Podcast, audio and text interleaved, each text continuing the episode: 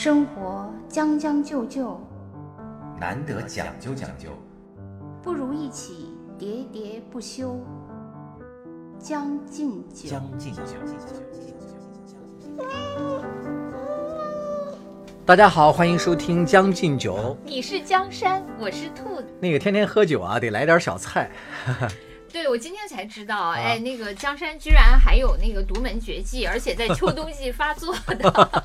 不是独门绝技，你说起来像毒瘾。是小时候跟家里头啊，就是学了一点那个腌菜的技巧嘛。然后每次一到秋天的时候，快入冬的时候，这个腌菜的这个瘾就要发作。呃，一年发作一次嘛，你不腌点菜，不储备一些冬菜。就感觉好像过不好这个冬天一样。就是即使你现在整个的生活条件发生改善了，你还是这样。对，是这样啊，就是因为我们在从小呃生长环境是在西北边陲嘛，生产建设兵团，然后我们那个地方呢冬天特别长，每年我印记得印象特别深的就是十一刚过后就有可能会下雪。然后到这个雪化的时候呢，一直是到来年的四月。你想想，这样算起来就有六七个月，就跟东北一样嘛。东北也是，嗯，新疆可能比东北还要冷。所以呢，就是在这种恶劣的条件下呢，像我父母他们当初刚去的时候啊，在这个漫长的冬天，他们为了能够这个在冬天的时候有足够的食物嘛，就养成了一个习惯，就是储备冬菜。在新疆啊，其实几乎家家户户都有一个菜窖。菜窖你知道吗？我当然知道，我还亲自挖过呢。啊，是吗？你先给大家说一说。我是那个，其实你说就是冬储这个，其实，在北方也有嘛。我觉得咱们都是从那个物资匮乏的时代过来的。北方是冬储大白菜嘛？是的，是的，都会有嘛。东北也是，然后就是一车一车的什么到小区里卖那些都有。对。但是我就说挖菜窖这个事情，我是亲身挖过的啊。是当时我们军训的。天津啊，我还以为你在天津上学的时候。我们军训的时候啊，就是为了锻炼我们的革命意志，然后当时那个军官们就想出了各种那个，也不是他们。想出了困难，就他们传统的就是训练这些那个作战技能，呃，就训练他们让他们吃苦的那个，就是其中一个就是呃，男生是。把篮球场先那个挖了，然后再修。天，好好的篮球场吗？对，就是先把篮球场挖了再修。然后我们呢是那个就是挖菜窖，挖完了再填上。真的呀？对，真的，我一点都不夸张。并不是挖要投入使用啊。不是要投入使用，投完了以后呢，就是为了让第二年的学员再来挖，所以你要再把它填上。哎，你们你们那时候那个北大是军训一年吧？对，一年。挖了一年菜窖吗？没有，就是挖。挖菜窖，我们做做了好多农活儿，就是一个是挖菜窖嘛，挖菜窖那个时候就挖完了一个很大的菜窖，因为要把那些什么大白菜什么的都放进去啊，哦，用完了再填上，对，用完了再填啊，我还以为当时挖完了马上就填上了，我说那是干嘛？何苦来着？它是那个，就是呃，我们是挖一个很大的菜窖，大概我觉得也有篮球场或者篮球场一半那么大，反正一个很大的。嗯，而且最主要的是部队呢，就是什么都要搞得特别见棱见角的。嗯，比如说那个挖菜窖本身是一个工程吧，之后呢，你要用那个小铲子把它的所有的那个边儿修的整整齐齐，而且要见棱见角，像豆腐块的那个被子一样。对，就那样一点点拍嘛，就拍出来那种横平竖直的那些。就要花大量的时间，所以这个挖菜窖这个事情我印象特别深。然后后来我们好像还有干过那个去山上割草，然后编草帘子。哇，你会吗？我早就不会了，但当时当时会，就被迫会嘛，因为都要学嘛，就编草帘子。还可以啊。然后还有就是呃那个扫雪嘛，冬天也是扫雪呢，也要把所有的积雪扫完了以后再散开。不不是散开，就是要把它搞成一个。立体的梯形，就是而且还要用小铲子把它 拍出那个梯形的棱角。对，就做了很多这样的事情。好吧，你这是在哪个学校军 训的？就是石家庄陆军学院。石家石家庄铲子学院，当时被誉为中国的西点军校呢。对，哪挖掘机哪家强？你们是小铲子哪家强？那时候干了好多这种这种农活儿，在新疆没有你们这么绣花养的这么秀气啊，就是比较豪迈，就挖个大坑嘛，然后那个上面盖上呃什么木头啊什么这样的，然后里面就储备一些冬菜嘛，冬菜的话就往往以什么大白菜啊、土豆啊这种块茎类的为主，萝卜，是吧？就以这些为主。那这个漫长的冬天呢，就是吃这些。后来那个就是随着改革开放，就是八一年往后吧，就允许家里有自留地了嘛。有那个自留地之后呢，就是家里头还可以就是养猪养鸡了。这样吧种菜啊。对，然后这样的话就是储备的呃冬粮，一个是菜的种类多了，另外一个是肉也比较多了。哦，就每年秋天还要杀猪，对然后把它们啊，对对对，每年都都要杀猪。我们家好像一般一年都要养那个两只猪吧，就一只卖了，然后另外一只就东宰了，自己家留着嘛亲。自杀过猪？我没有亲自杀过，杀猪是一个技术活，就是一个村子里吧，大概有那么几个人会杀。杀猪的时候就要请这几个人来嘛。嗯嗯。完了之后不是有那个杀猪菜嘛，东北，其实在我们那儿也有，就是杀完了之后，比如说那猪血，还有什么那个猪肠、猪肝呀什么这些的，就可以吃一顿丰盛的大餐嘛，请这些杀猪的人，那是一个很热闹的景象你们新疆居然还能杀猪，那不是一个穆斯林聚集地吗？啊。没关系，这个新疆生产建人民团全部都是汉汉族啊，我我长到十八岁才第一次见到维吾尔族，对，真的。你是住监狱吗？十八岁之前。没不是这个，就我们生产建设兵团，它基本上都是以汉族为主嘛，啊，都是我们那个团场全是兵团的嗯兵一代、兵二代这样的。啊，就说到这个储备冬菜呢，呃，因为你总吃那个萝卜白菜，肯定你也腻嘛。有时候再加上，如果这个冬天的雪季比较长的话，嗯你那个储备的菜也有可能不够。一到秋天的时候啊，我们那出现的那个场景就是家家户户都在晒干菜、腌咸菜，还有一些嗯家里比较勤劳的到河里捕的鱼。在腌咸鱼、晒那个鱼干啊，等等啊，就是特别像那个自然界里的呃小松鼠，知道吧？嗯在冬秋天来的时候，它要满嘴那 个塞满了那个叫什么呃橡树籽儿，那个那个松果，它要储存起来嘛，然后到冬天熬过去就。直接储存成自己的那个啊脂肪嘛对，是其实我觉得呃，全国各地可能都是这样。嗯，湖南什么他们也要腌嘛，对就是腌那些什么腊肉啊，对。然后四川什么的腊肉，不是网上经常说买阳台的那些对对对对对，腊肠，啊，然后其实呢，呃，江浙好像像相对富庶的江浙，其实也有这些。是就比如说，呃，他们什么做的年糕啊还有什么腌的那些晒的那个梅干菜还有火腿，就是那金华啊对火金华火腿是其实那些全部都是啊，对，嗯，都就是这个。是呃全国人民生活就是当时匮乏的痕迹，对或者说从从古至今，呃人中华民族生存智慧的积淀嘛，是的是吧？呃，就是由于这种长期呃贫困的呃过冬记忆呢，就是已经刻到我们基因里了。嗯这是我们节目里特别爱说的一句话啊，嗯就导致出现了一个结果，就是 这中间呢有一段的时间是脱敏期。就比如说后来我工作了啊，离开那个当地了，在北京工作了那么多年之后，中间一度对这些什么冬菜呀、还有什么咸菜啊这东西干菜没有什么感觉，但是呢，随着那个我父母到北京来跟我生活了一段时间之后，啊，就我记忆深处的记忆就嗯又被调动起来了你。又进入了复习期，哎，对，就又那个重新那个焕发了嘛。嗯 就是因为当时你看，就说到这个咸菜啊，我们上中学的时候，因为我们那个中学呢离自己的家还有三四十公里吧，当时又没有这个便利的交通，我们大概一个学期可能才能回家一趟。那学校里的食堂呢又非常糟糕，当时的学校管理也不善嘛，就是校长的夫人就是是我们食堂的领导。然后我们长期吃的呢，就馒头是蒸的挺好吃的，大锅的馒头嘛。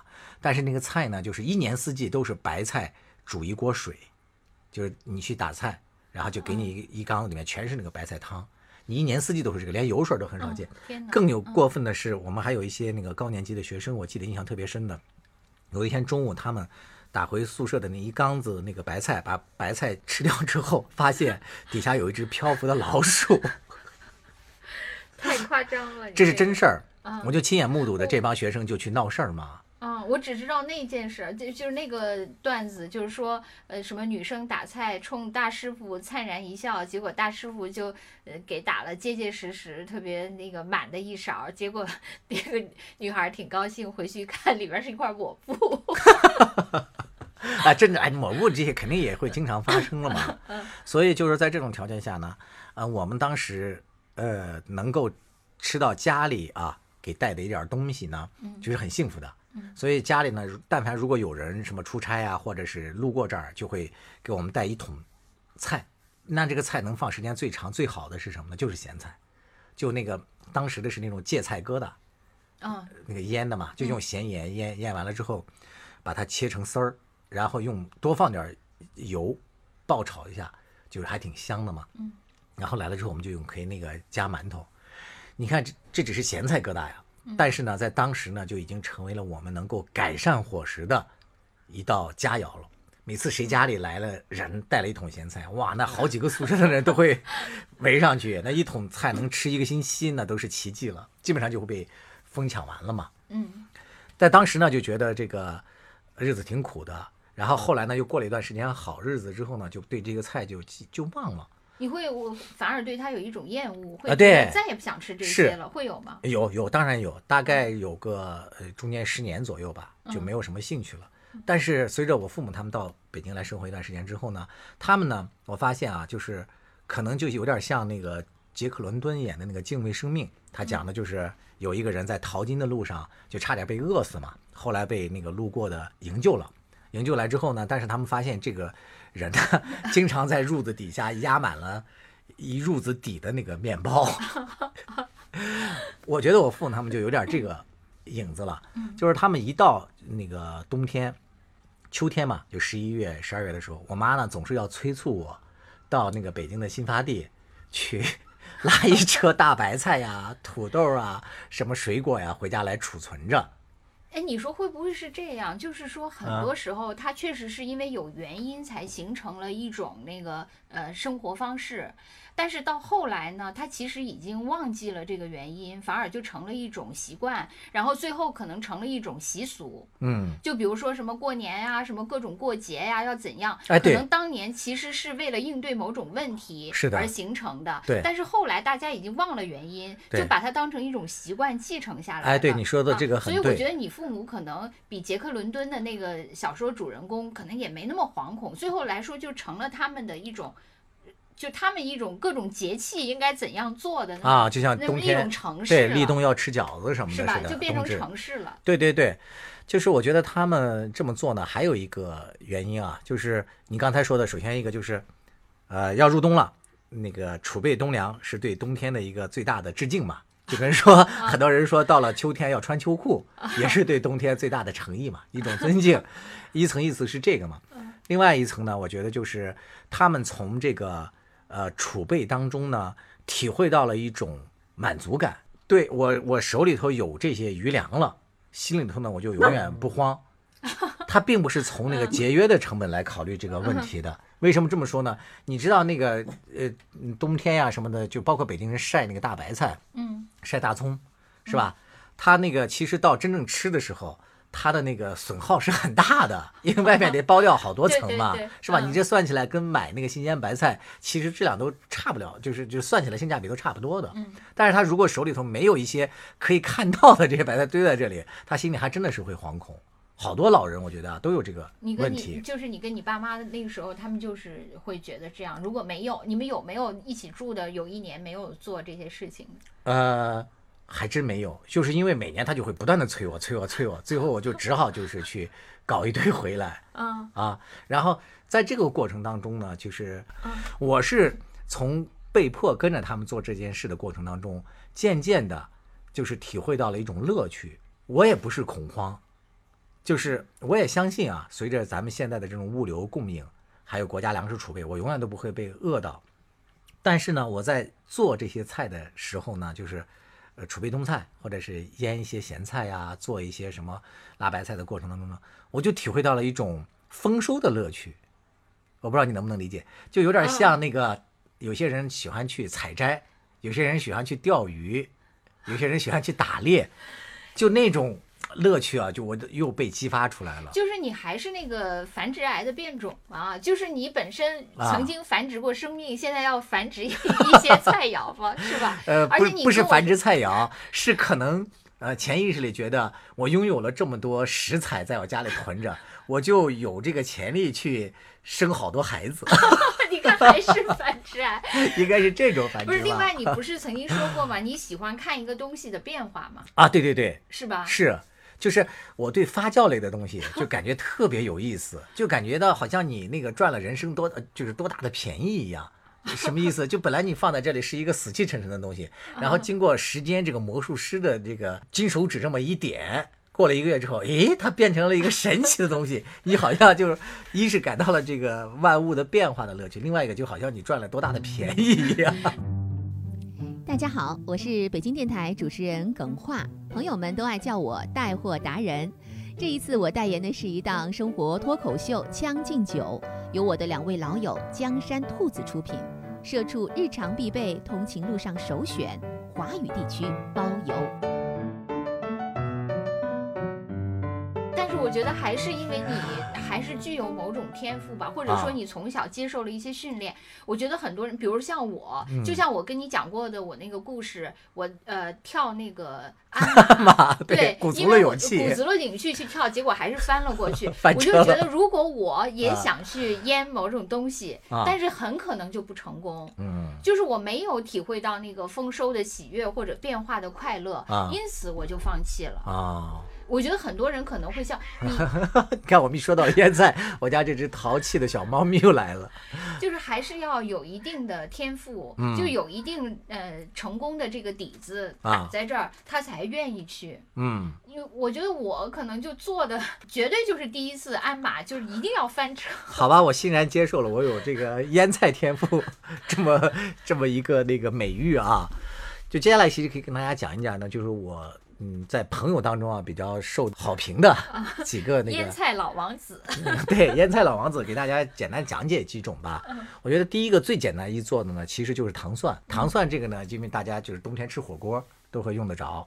但是糖蒜这个呢，其他的那些秋冬的腌菜不一样的方式是，它要在春天进行，因为新蒜每年下来大概都是四五月份嘛。腌糖蒜呢，最好是要用新蒜，就是这个陈蒜当然也可以腌了，但是腌出来的那个味道呢，就太那个差强人意了。腌那个糖蒜呢，就非常简单，就基本上就是把那个新蒜。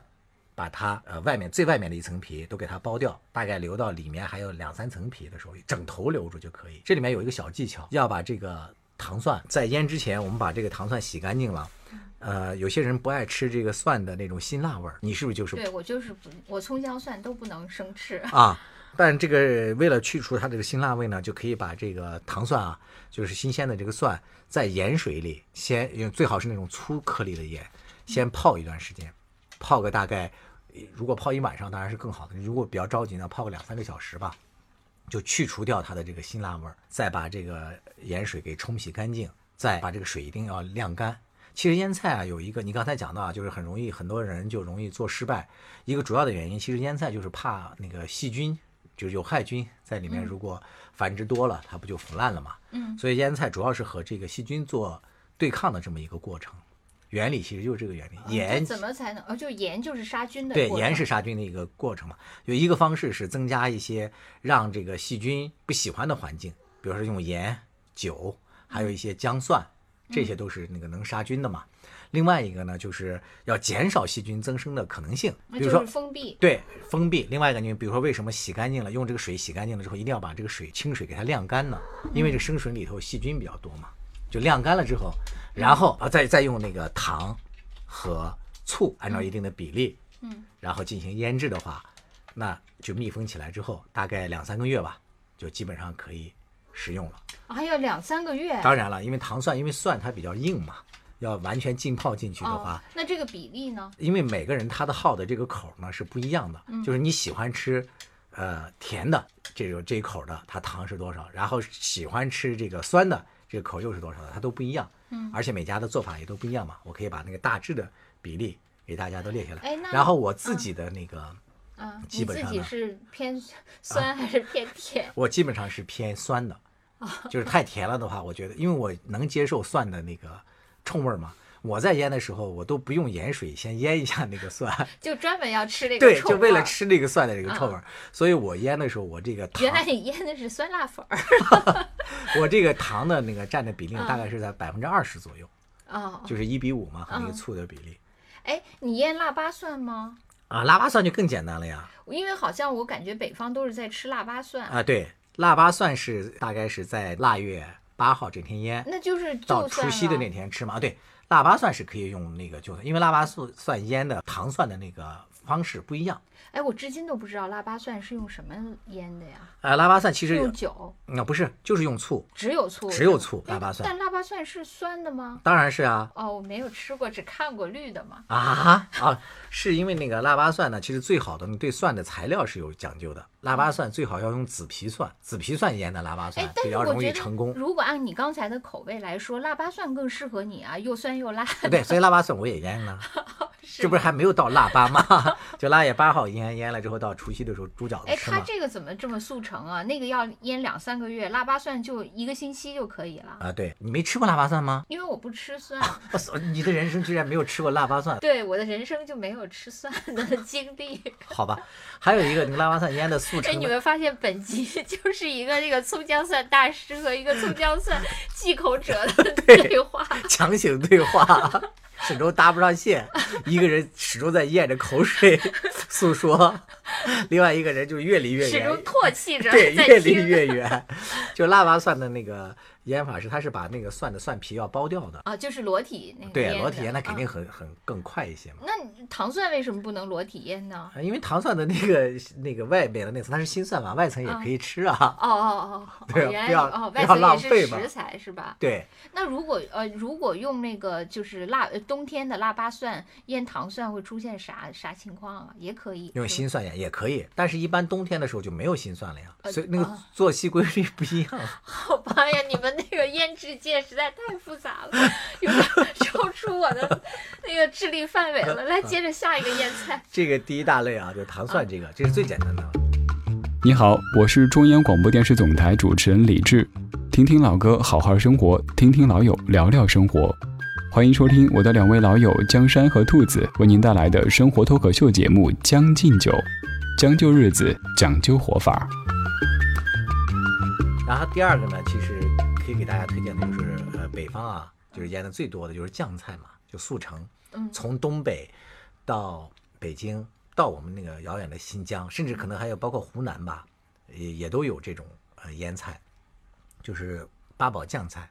嗯这个酱菜呢，听这名字呢，它其实主要用的呃腌制的这个酱料就是以酱为主酱是什么？就是那个甜面酱那些是吗？啊，对，它哦，真的吗？还要真的有？真的有，哦，这个其实也是有一些流派的。嗯啊，然后先那个说那个最为流行的，比如说北京的这嗯种六必居的这种腌法，它的这种酱菜呢，实际上就是你首先要准备用的这个食材，就是腌什么东西，它一般叫八宝酱菜嘛。就八种。啊，往往这个民间老百姓喜欢凑齐了八种这样腌，就图个吉祥嘛，就跟八宝饭似的。嗯当然你真正腌的时候是八种还多少种了也无所谓了，就有什么用什么呢？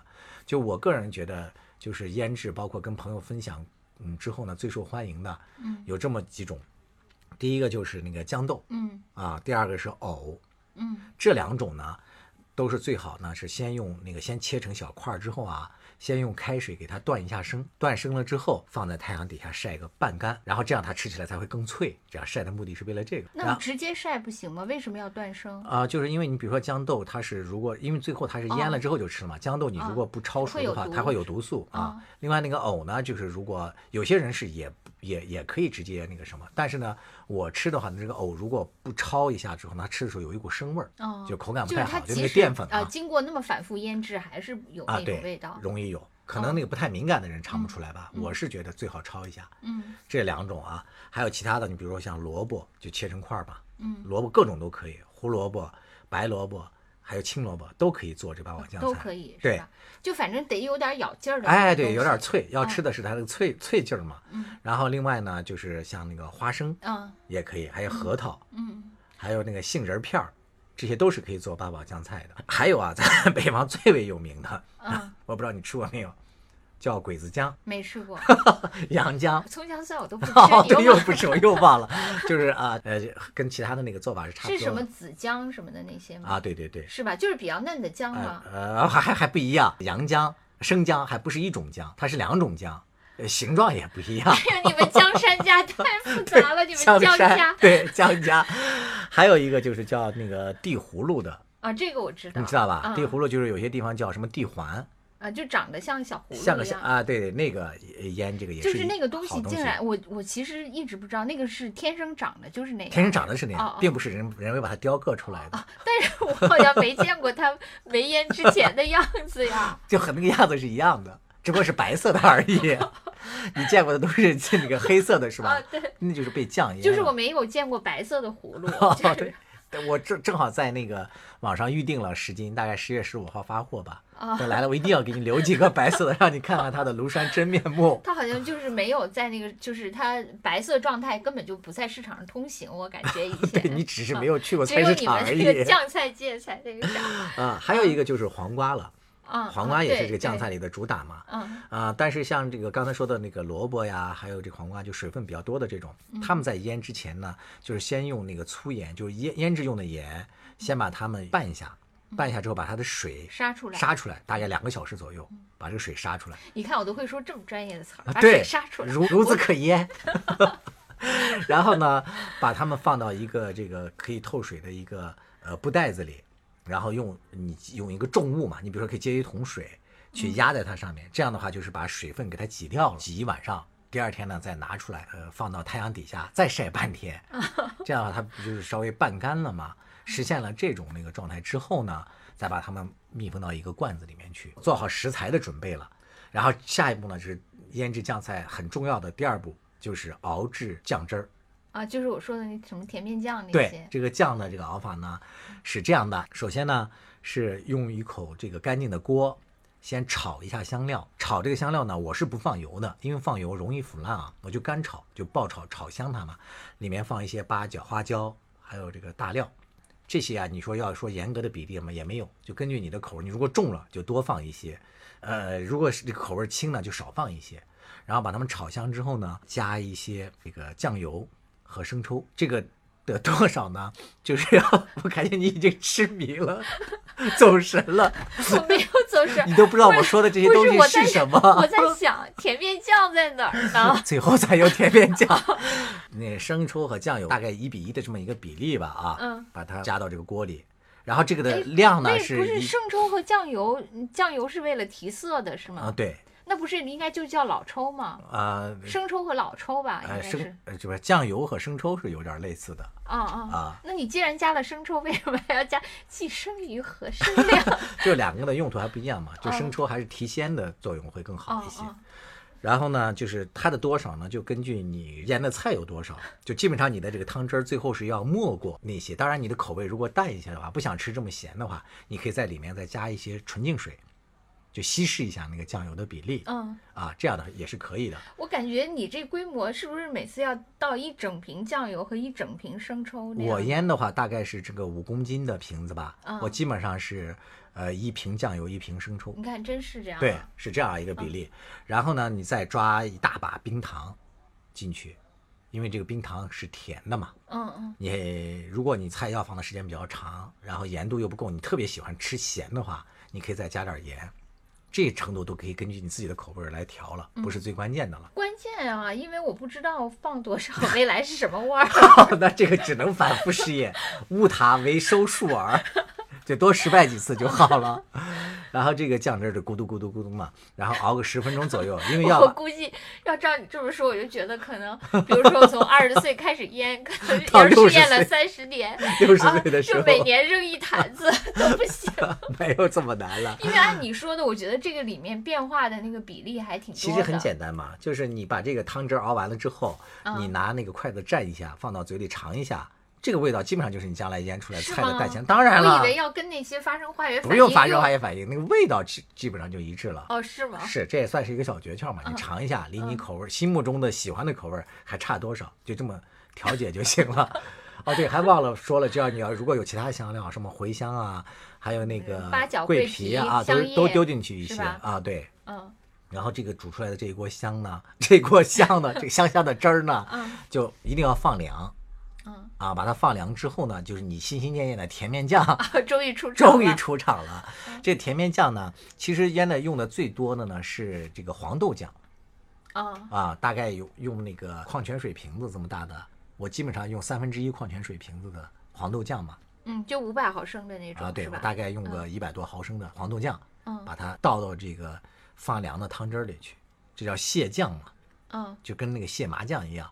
然后你就在里面一直搅它，这个甜面酱的作用是什么？为了让它发酵是吗？啊、不是，也是那个提升味道的哦，啊。发酵它的作用有一点点作用，但是酱菜它最主要作用不是发酵，就是靠盐味儿去腌制它。嗯然后你这样一直搅搅搅搅搅到很均匀了，然后你再不停的尝，直到尝到你满意的那个，从二十岁尝到了三十岁，终于可以。终于可以了，就熬成了阿香婆、阿酱婆。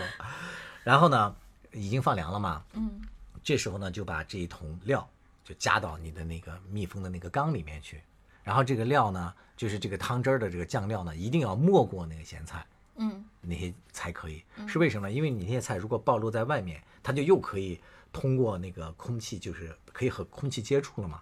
一般那个和空气接触就发生有氧反应，明白。其实对吧它就又会腐烂水风嘛。哎，对对对，吧哎，你说的很对。把这些酱汁什么全放进去之后，你为了让它不腐烂嘛，你可以多切一些生姜和蒜片儿进去，嗯这个有杀菌的作用。咱们最开始说了，还有一个呢，就是扁平的那种二锅头，啊知道吧？红星二锅头什么这种高粱酒嗯，我会倒个半瓶左右进去，一是提香，二是杀菌。嗯，然后等这个酒倒完了，基本上你的这个酱菜过程就要按川普说，那个还倒点消毒液 进去，就彻底解决了。这个你不要瞎知道，真有那个网友去那么做，你知道吗？他们有些地方防疫的时候，给大家发了那个消毒片嘛，嗯真有好多地方的那个民众就误服了对啊，这不是川普号召以后，好多美国民众都按川普说的，还被去急救了吗？啊！我说的是我国，我说的是米国。咱国也有，就是就是误服的这个嘛。说到哪儿了？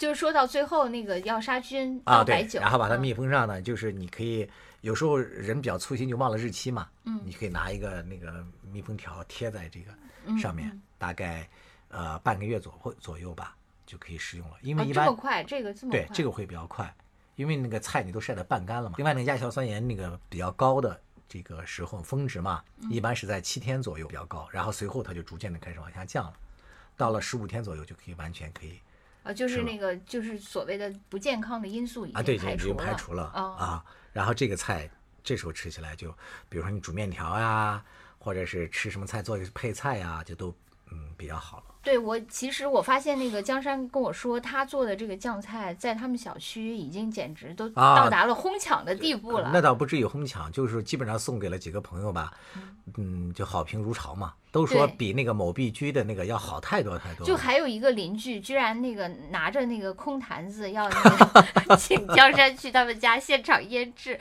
但是按你说的这个过程这么漫长，估计你得在他们家住两天。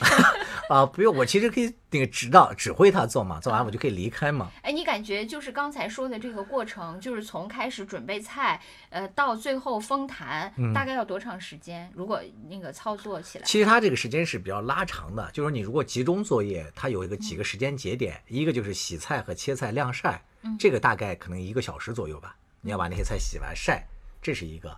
然后第二个就是熬酱汁，熬酱汁儿这个你得在旁边看着，不然它容易走。这个大概半个小时左右。其实我觉得要花的时间可能就是这些时间。哎，其实我跟你说，我听你说的这个吧，就是我有两个感觉。嗯，就第一，我还是不想，就是我就是，总之我觉说了不是，总之我不想去实践。但是啊，我有两个，比如说，如果有一款游戏啊让我在游戏里那个腌制酱菜，我愿意。你又虚拟世界了 是对，吧？我愿意。这个是第一种方式。第二种方式就是咱们俩以前曾经说过的，就是央视七频道、啊农业频道致富经节目，就是我特别喜欢看别人干我也特别这种事情。喜欢看。对，就比如说你刚才说的这个过程、啊，哎对对对如果你给我就现场腌制，我一定或者录制一个电视节目，我一定是特别爱看，就、啊就跟咱们当时最爱看养猪的那个啊，对对对，是是一样的。是的。我就是既喜欢在游戏中腌酱菜，又喜欢看你腌酱菜，就是不想自己腌。